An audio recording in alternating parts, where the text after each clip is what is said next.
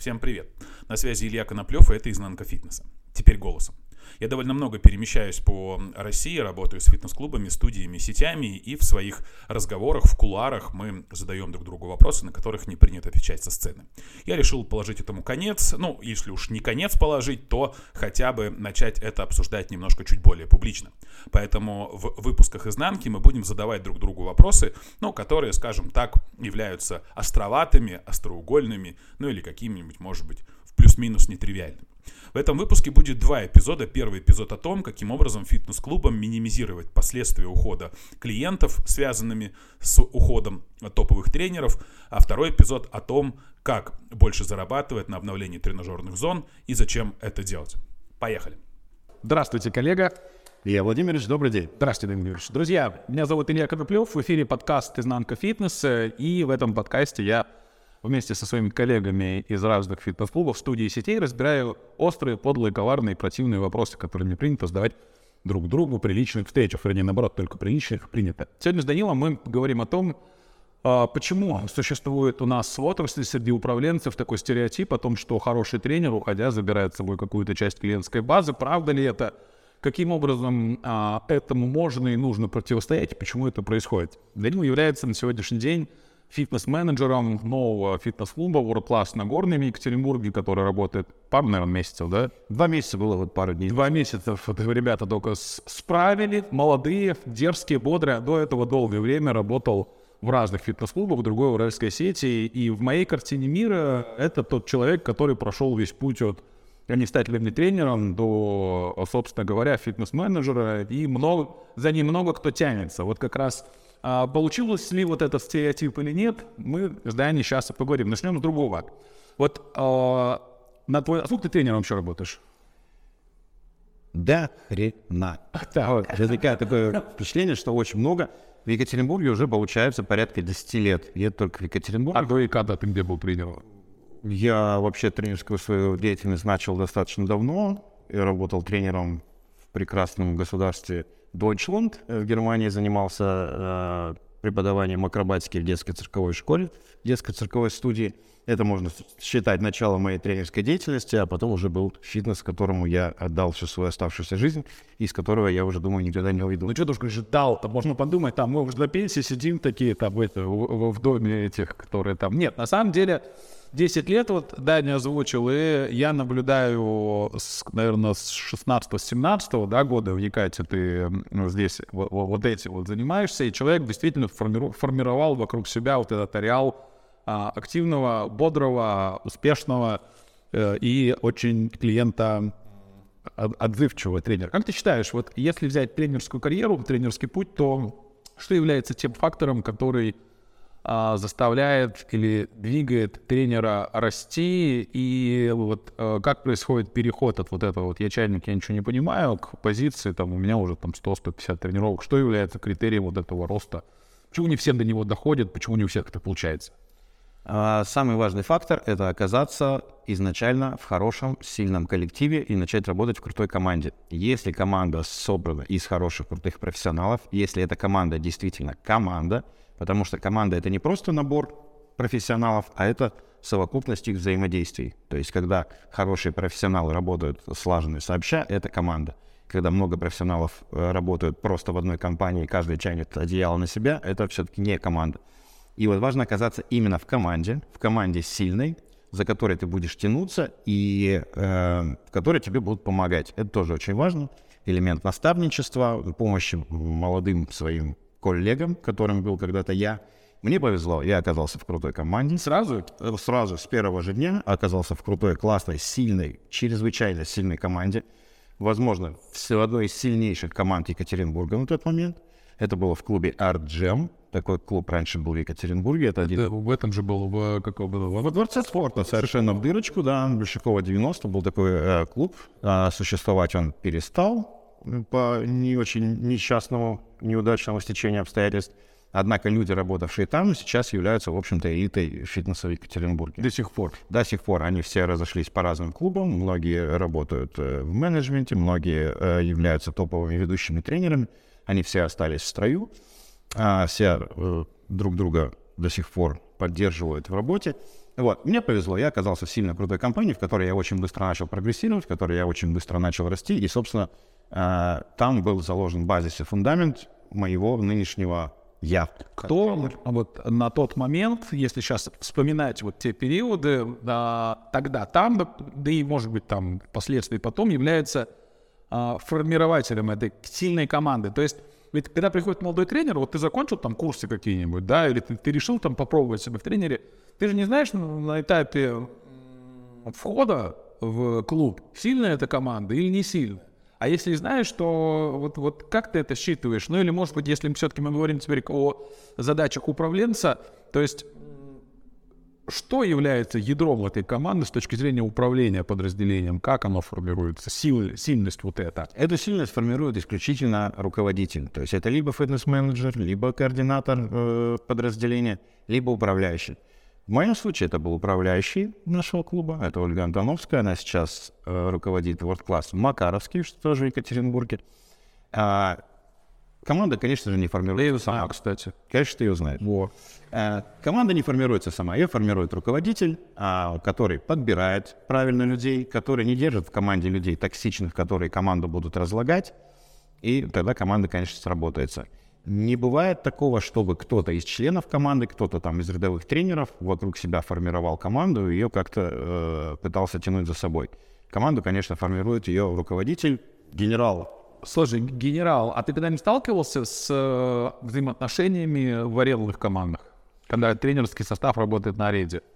Ну, аренда это очень редкая штука в Екатеринбурге. То есть не приходилось еще. Я, я почему, почему вопрос? Потому что как раз вот э, в случаях с арендами вот о каком-то формировании команды говорить сильно. Там речи, конечно, да, а. быть в принципе не может, на мой взгляд. Ладно, тогда мы про аренду не будем говорить. Окей, хорошо. То есть мы понимаем, что рост э, тренера возможен тогда, когда есть команда, за которой он тянется, тогда, когда кто-то кому-то помогает, есть наставничество и есть э, некий процесс о, как это называется, это, вытягивание. И в какой-то момент ты для себя осознал в, в своей карьере, что ты являешься, ну, там, сильным тренером, да, то есть это, наверное, когда-то произошло. А у тебя нет выбора, когда ты работаешь в сильной команде, у тебя, в общем-то, выхода есть два.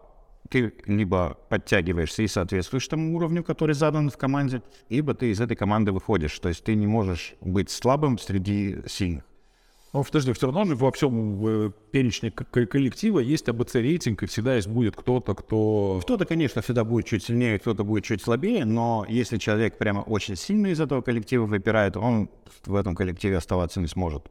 Он либо будет работать очень непродуктивно, либо все-таки он не сможет там работать, э, он просто поймет, что ему здесь не место. Ну и вот, понимаешь, что, что уже сильный, что у тебя уже там сколько, 40-50 клиентов, да, которые, вместе с которыми ты делаешь там 100, 120, 130, 150 тренировок, и в какой момент и почему происходит даже, может быть, в сильных командах выгорание тренера? То есть ведь человек растет, растет, растет, тренировки появляются. То есть мы, мы сейчас с тобой будем плавно подходить к природе смены места работы и как бы по жизненному циклу, прежде чем человек уходит, у него нек, нек, некая пружина сжимается.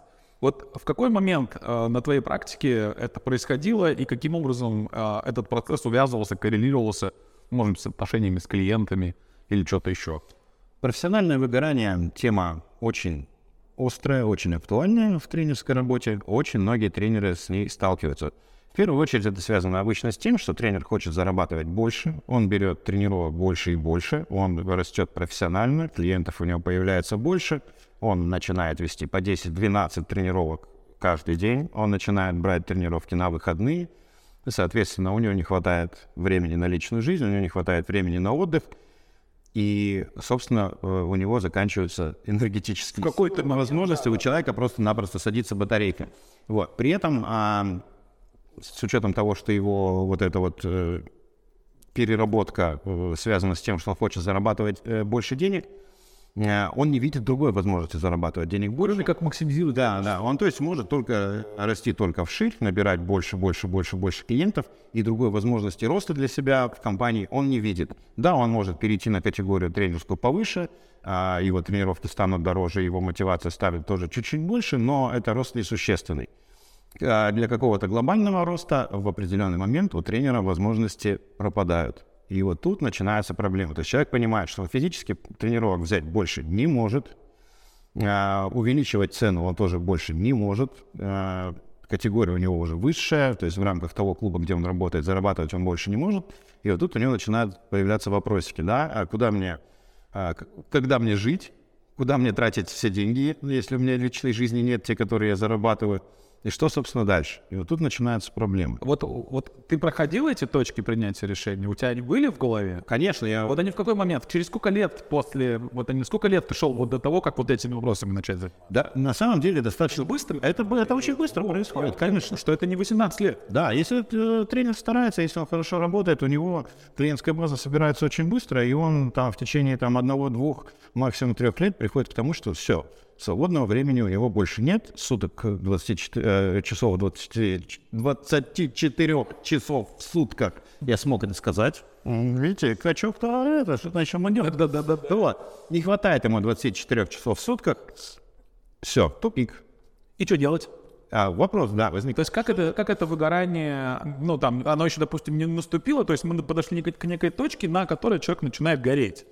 А тут, соответственно, ты должен сделать какой-то выбор. Да? То есть либо ты продолжаешь дальше выгорать и просто-напросто губить себя на работе, либо ты э, начинаешь отдыхать. А, отдыхать. Да, то есть, ну, ты будешь понимать, что все, в принципе, твой предел э, финансового роста достигнут на данном этапе, и ты это принимаешь и просто начинаешь чуть-чуть больше отдыхать, немножечко меньше зарабатывать, но при этом ты будешь жить какой-то комфортной жизнью, а, ты сможешь выходные проводить со своими близкими, друзьями и семьей, но про рост ты забываешь.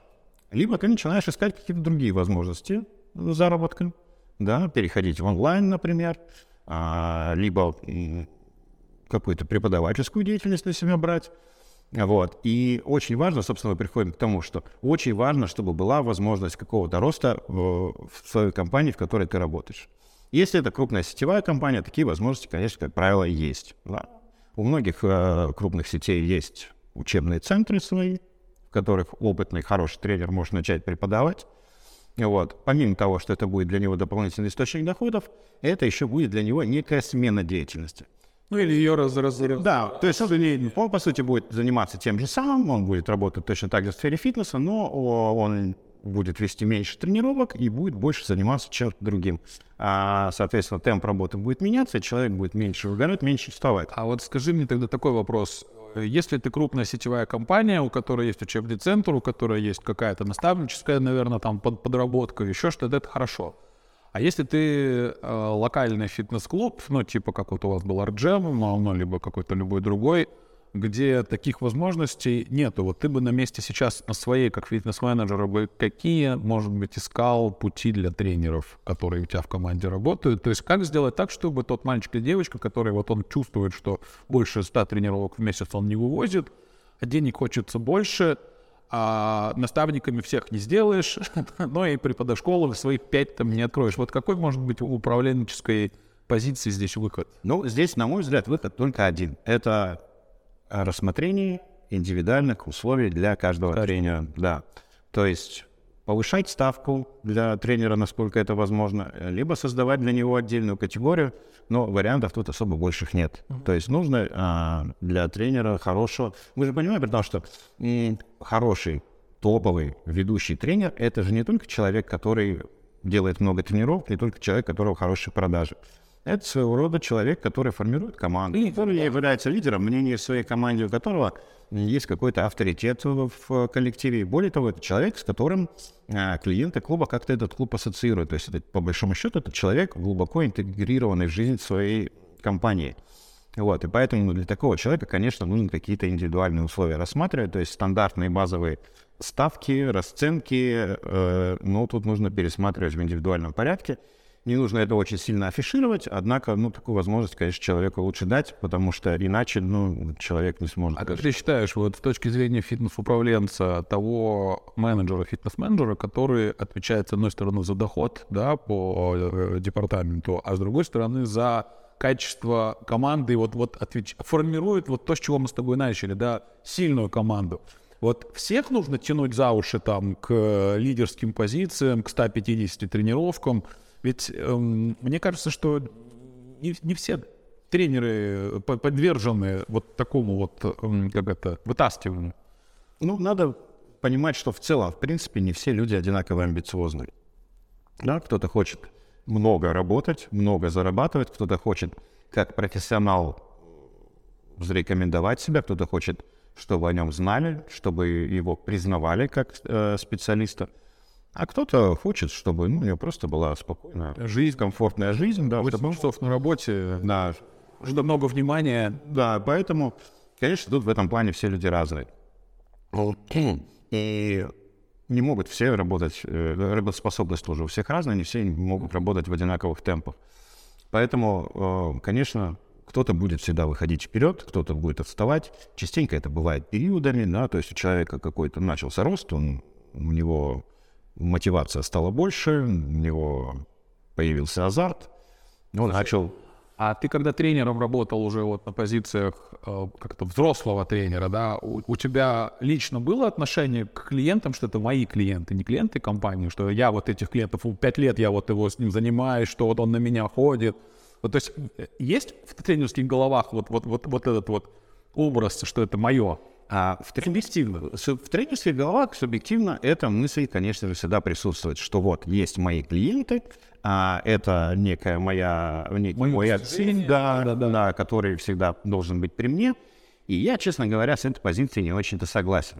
На твои клиенты, уважаемый мой дорогой коллега, это не твоя собственность, это не твои холопы, это не твои крепостные крестьяне. А ты всегда так думал, или это все-таки уже форми- сформировано? Я это понял на самом деле достаточно быстро. Да, быстро, да? Да, потому что ну, все-таки надо понимать, да, в какой момент вдруг это клиенты стали твоими. Да, да, да.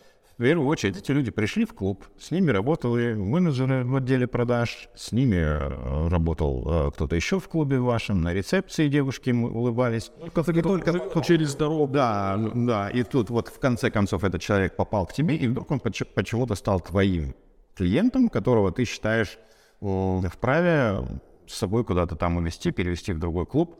Вот, поэтому с этим, конечно, нужно бороться. А вот да, вот теперь давай, вот как э, клуб должен с этим бороться, чтобы вот этого мнения не было, чтобы в голове у собственника не сформировалось, что я боюсь потерять там тренера, иначе он с собой уведет там 30%, не знаю, ну и не всей, конечно, клиентской базы. Но тут э, на самом деле это очень сильно мало зависит от э, тренера как такового, потому что как ты ни крути, все равно отношения клиент-тренер — это отношения очень близкие, и даже если при переходе в другой клуб э, тренер не предлагает своим клиентам с ним перейти, большая часть все равно перейдет. Прям перейдет. Перейдет, да. И э, эта ситуация, собственно, моего недавнего прошлого, когда я заканчивал свою работу в предыдущем а, клубе, на предыдущем месте работы, я при переходе своим подопечным не предлагал переходить мной. Я изначально им предлагал а, другого тренера, ну,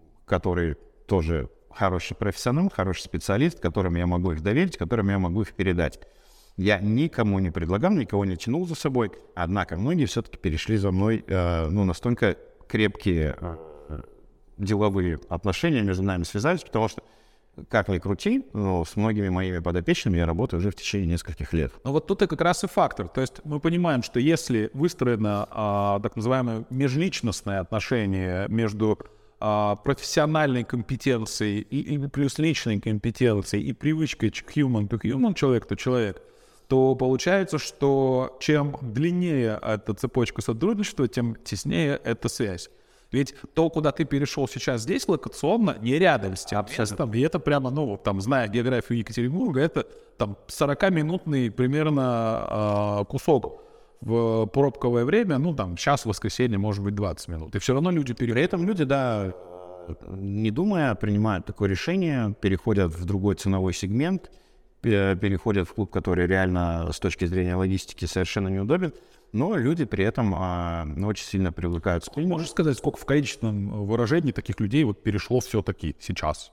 Ну, это, допустим, 25% от... А, четверть. Да, это немного. То есть э, я убежден, что если бы это был тот же ценовой сегмент, и если бы я им предлагал со мной перейти, и если бы это было с точки зрения логистики им более удобно, ну, этот процент мог бы перевалить за 50 очень даже сильно. А Что мог сделать клуб? Мог бы на твоем, не на твоем смысле, на месте клуба сделать тот клуб для того, чтобы это не произошло, ну вот понимая, что вот эта связь есть, что клиент с тренером взаимодействует долго, что вроде как ты ведешь себя этично и не предлагаешь э, им перейти, хотя клуб, понятно, об этом достоверно знать не может, и, и эта позиция, ну, там, она односторонняя достаточно. Но как ты считаешь, ну, или там, что бы ты сейчас, может быть, стал делать, если вдруг вот вот в данной ситуации, в, на твоем новом управленческом уже месте, кто-то, Вася какой-то придет и скажет, да, Юрьевич, я вот тут пошел, э, не знаю куда. Ну, тут самое важное, а, если уж дело дошло до того, что а, тренер, как сотрудник, а, решает прекратить. Покинуть. Ну Да, ваше дальнейшее взаимодействие. Важно расстаться по-хорошему с человеком. Потому что если все-таки будет какой-то конфликт при э, увольнении сотрудника, то, скорее всего, он будет больше склонен к тому, чтобы все-таки предлагать своим подопечным перейти с ним в новый клуб. Ну, или хотя бы не предлагать перейти, но не оставлять позитивный след. Совершенно верно. Он же может разные же вещи говорить. Все совершенно верно. Вот, поэтому тут, конечно, всегда нужно расставаться по любви. И, ну, базис для этого должен быть заложен с самого начала. То есть, когда вы принимаете сотрудника на работу, вы должны а, создать атмосферу дружелюбного, продуктивного взаимодействия, чтобы у человека не возникало никаких негативных эмоций ни на каких этапах его работы, ни в начале, ни в процессе, ни в конце. И тогда, конечно, есть вероятность, что человек, если он нормальный, адекватный, у него все-таки, скорее всего, не будет желания уходить э, со своей нынешней, в скором будущем уже бывшей э, работы. С флагом пошли все за... Да, нанося какой-то при этом ущерб компании, ну, это логично. Вот, это то же самое, как, я не знаю, как развод, да?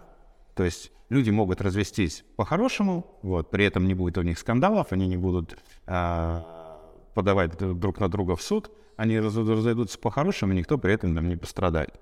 Вот. А если люди разводятся за скандалом, с выбрасыванием вещей из окна, то, скорее всего, такой развод закончится. Слушай, то есть получается, что а, механика, она, как и в любом а, практически процессе взаимодействия, если нет токсичного реала в, вокруг, то не будет токсичного взаимодействия на уровне human to human. То есть, если ты хочешь, как владелец бизнеса, чтобы твои люди не пидорасили, не подписали тебя, когда они там куда-то выходят, то делай так, чтобы они нормально а, выходили со своей стороны прилагаете усилия. Совершенно верно. Вот. Плюс тут, конечно, тоже есть еще аспект э, предыдущего опыта. Когда вы берете нового сотрудника к себе в команду, нужно понять, почему этот человек ушел с предыдущего места работы. По возможности нужно узнать у его предыдущего работодателя, да, какая у них сложилась картина, почему человек ушел, как он ушел, что к этому привело.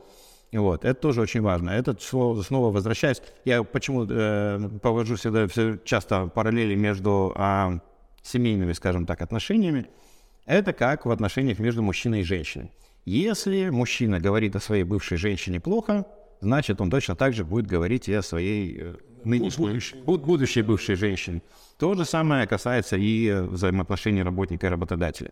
Если э, сотрудник ушел с каким-то скандалом, если он ушел с проблемами, если он не выполнил какие-то свои обязательства перед своим работодателем, а, скорее всего, с ним точно так же будут проблемы. Если он ушел с огромной клиентской базой со своей предыдущей работы, значит, он уйдет из огромной клиентской базы однажды из твоей компании. Конечно, это не гарантирует а как же быть, поведение. да, да, как же быть с вводной, что если в компании сильная команда, хорошее ядро, то ну, вроде все должно быть нормально. Да, понятно, что ситуации бывают разные.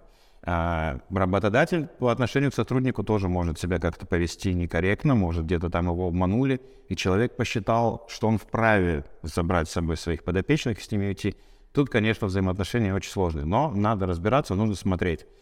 А ты бы относился с настороженностью сейчас, если бы к тебе сюда приходил бы туда устраиваться молодой человек или девушка, которая говорила, да со мной 25 человек придут, я вам тут карты, я вам выручку еще принесу. Это всегда настораживает. Тут, конечно, тут есть над чем подумать. Да, откуда все эти люди? Потому что я, например, знаю ни одного а, владельца небольших фитнес-клубов, которые с гордостью рассказывают друг другу в кулуарах, что у меня вот тут сколько какой-то результат пришел тренер, и с ним семь человек перешли. Я тоже им задаю вопрос, а ты уверен, что это хорошо? Все верно. При том, что я, будучи тупым качком, потерял мысль только что.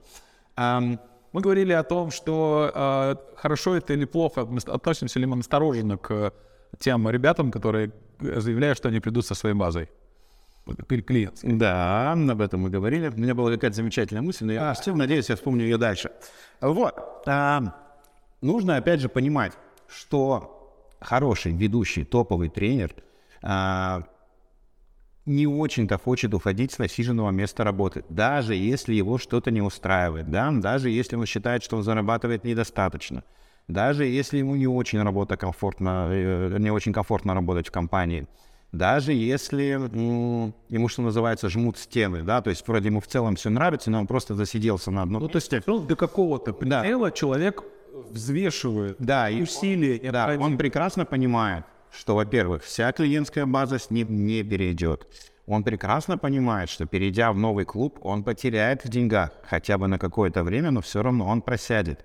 Более того, нужно понимать, что это, если это действительно ведущий тренер, если это топовый тренер, то, скорее всего, к нему какое-то все-таки особое отношение в компании есть, потому что а, хорошим сотрудникам, как правило, делают какие-то поблажки, да? с них меньше требуют, закрывают глаза, возможно, на какие-то нарушения небольшие дисциплины. Ведущему тренеру, как правило,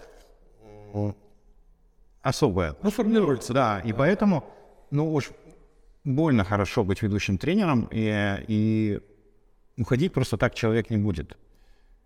Соответственно, тут тоже стоит задать вопрос, что к этому привело. На мой взгляд, основных причин две, да. Собственно, мы подходим к тому, почему все-таки в конце концов хороший ведущий тренер, у которого хорошая зарплата, у которого хорошие продажи, у которого своя клиентская база, который пользуется авторитетом в своем коллективе, которого э, другие члены клуба ассоциируют с этим клубом, к которому обращаются за советом. Почему он уходит?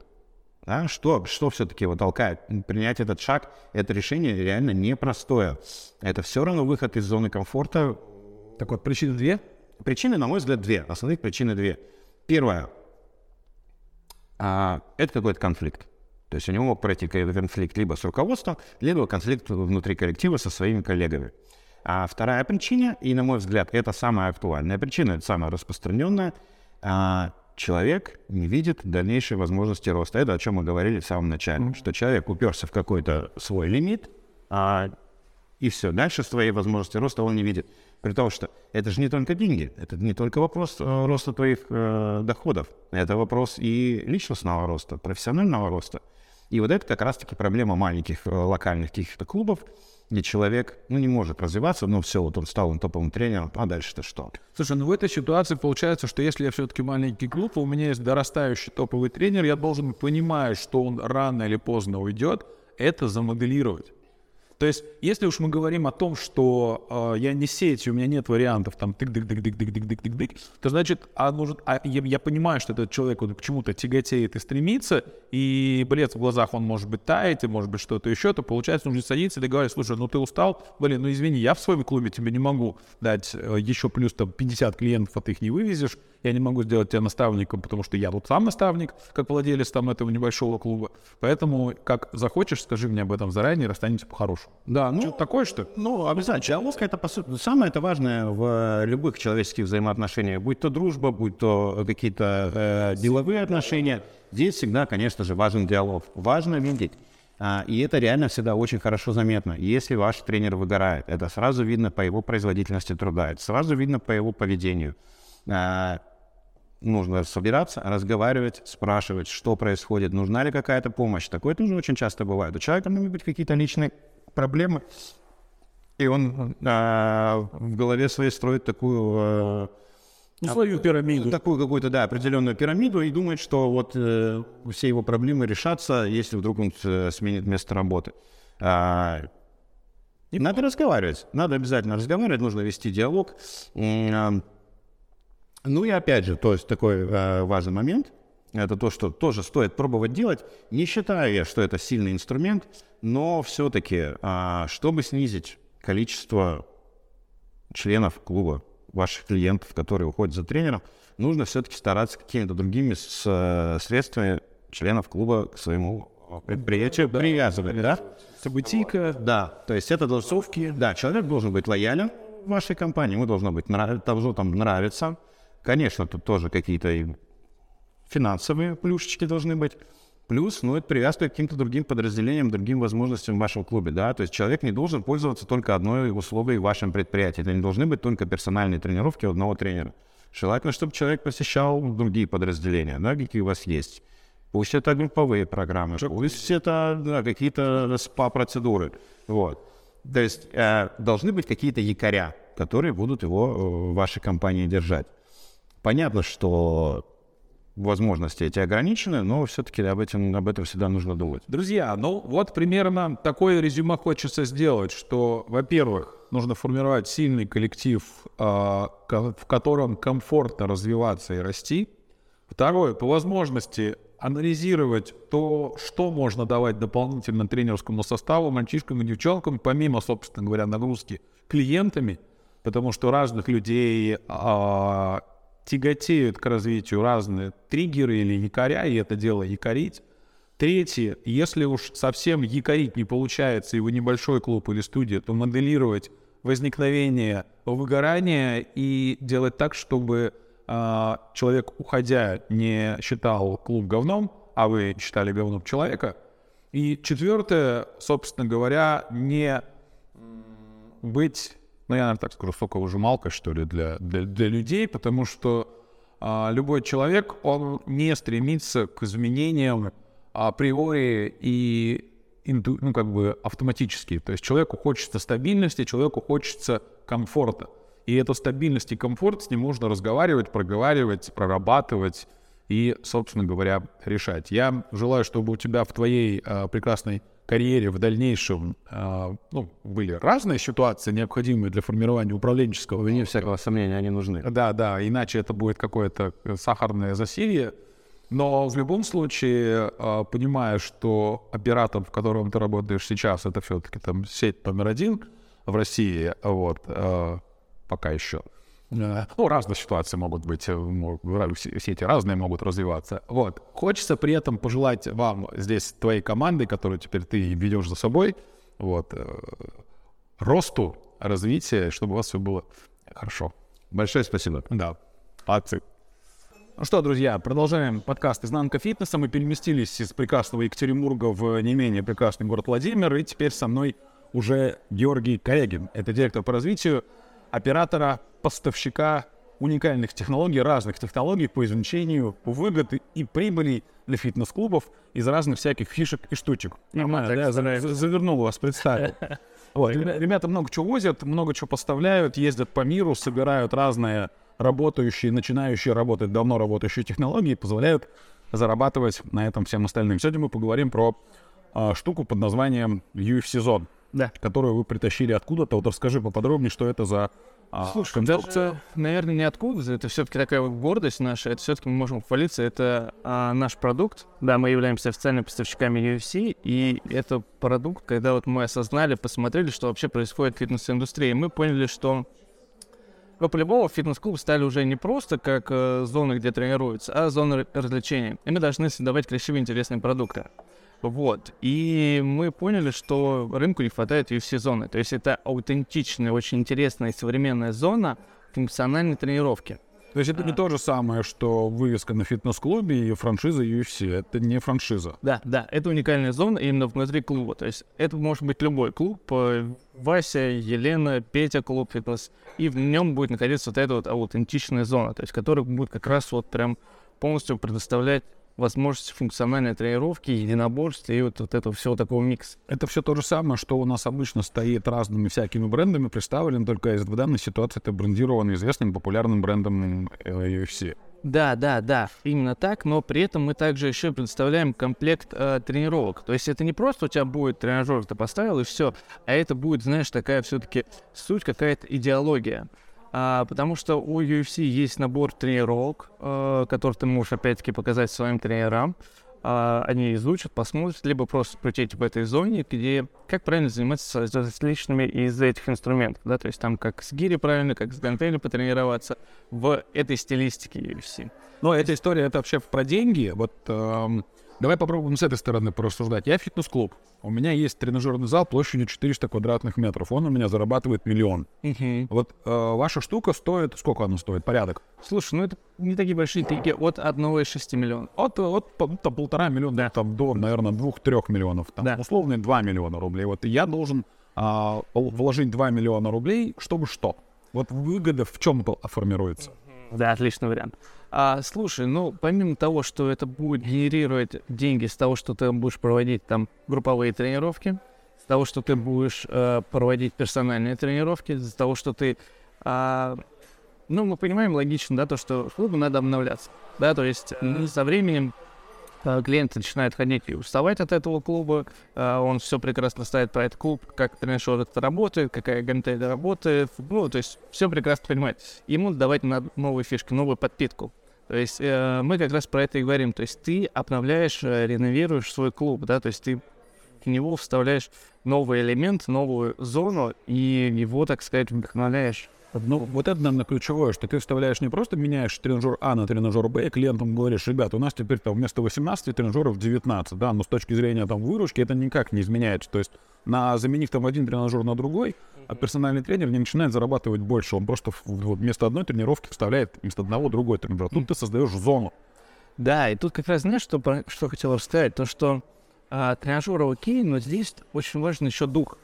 То есть мы перешли вот с этой университета, что создаем именно дух какой-то. А, то есть ты Звучит как космически создаем дух. Так. Да, ну, э, мы прекрасно понимаем то, что после работы хочется все пойти позаниматься какими-то определенными вещами, там, фитнес, все остальное. То есть тягать железки просто так не тест, хочется во что-то вовлечься, в какую-то игру.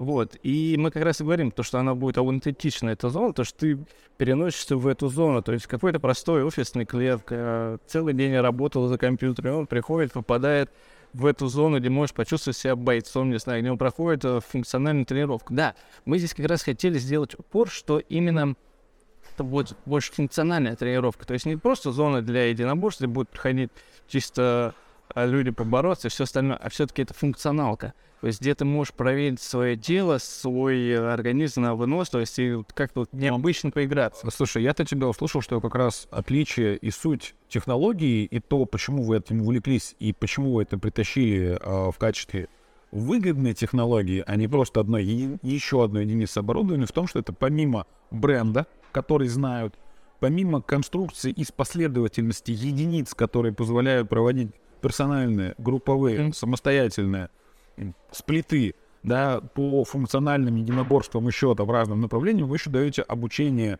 а, да. тренерскому составу, как эти тренировки проводить с точки зрения именно там э, вовлечения людей, конверсии их в угу. пользу, э, выгоду и удовольствие. Даже больше тебе скажу, мы сейчас стараемся не просто дать именно тренировки, а все-таки дать людям полный полноценный пакет. То есть э, рассказывая, как рекламировать эту зону, как про нее правильно рассказывать, как вообще вот ее внедрять, чтобы люди больше узнавали. То есть не просто там поставил и все, и забыл, а тебе нужно правильно подготовить людей, чтобы ты все-таки в первый месяц начал хорошо на этой зоне зарабатывать. Супер. Друзья, в общем, ребята из Хастингс таскают классные штуки вот в сезон. Я знаю, что у них есть еще другие разные технологии по извлечению денег. Мы о них будем рассказывать во всех подкастах, потому что сколько мы вас насчитали? 15, 12? Да, там 12 технологий, которые в руках сейчас вот у Георгия находятся, там, не знаю, в портфеле он их возит с собой.